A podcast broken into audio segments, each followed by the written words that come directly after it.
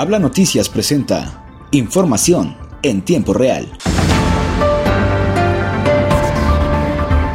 En Ciudad Acuña, Coahuila, al destacar que brindar certeza legal a los coahuilenses es prioridad para la administración estatal, el gobernador Miguel Ángel Riquelme Solís firmó un convenio de colaboración con el Colegio de Notarios de Coahuila. En su mensaje, el mandatario manifestó que la coordinación con el Colegio de Notarios contribuirá para dar trámite a la escrituración en los 38 municipios.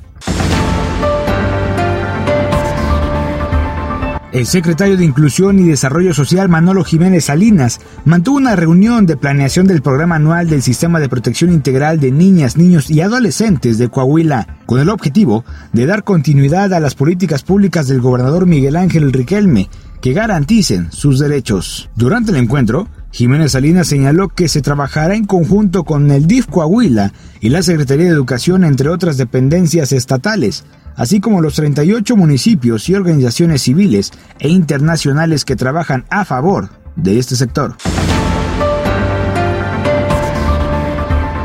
En Torreón, Coahuila, la mañana de este jueves 17 de febrero se llevó a cabo la instalación del Consejo Municipal de la Mujer para dar cumplimiento a lo establecido en el decreto de la creación del Instituto Municipal de la Mujer de Torreón. Luego de la instalación, los integrantes de dicho consejo aprobaron la mayoría de los puntos a tratar de manera unánime, con excepción del avance de gestión financiera del cuarto trimestre de 2021 por falta de evidencias. En la reunión se presentó a los integrantes toda la información relacionada con el trabajo que se realiza al interior del Instituto Municipal de la Mujer de Torreón.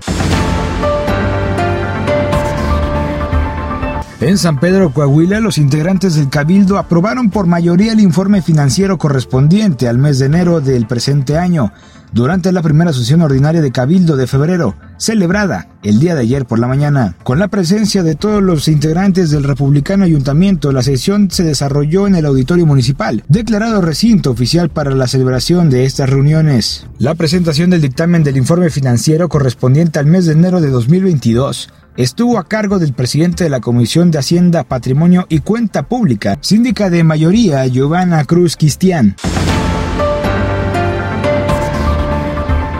Hasta aquí información en tiempo real, presentado por Habla Noticias. Recuerda, si quieres saber más noticias, visítanos en nuestra página de Facebook y Twitter como el nombre de Habla Noticias. Yo soy Miguel Martínez y nos escuchamos hasta la próxima.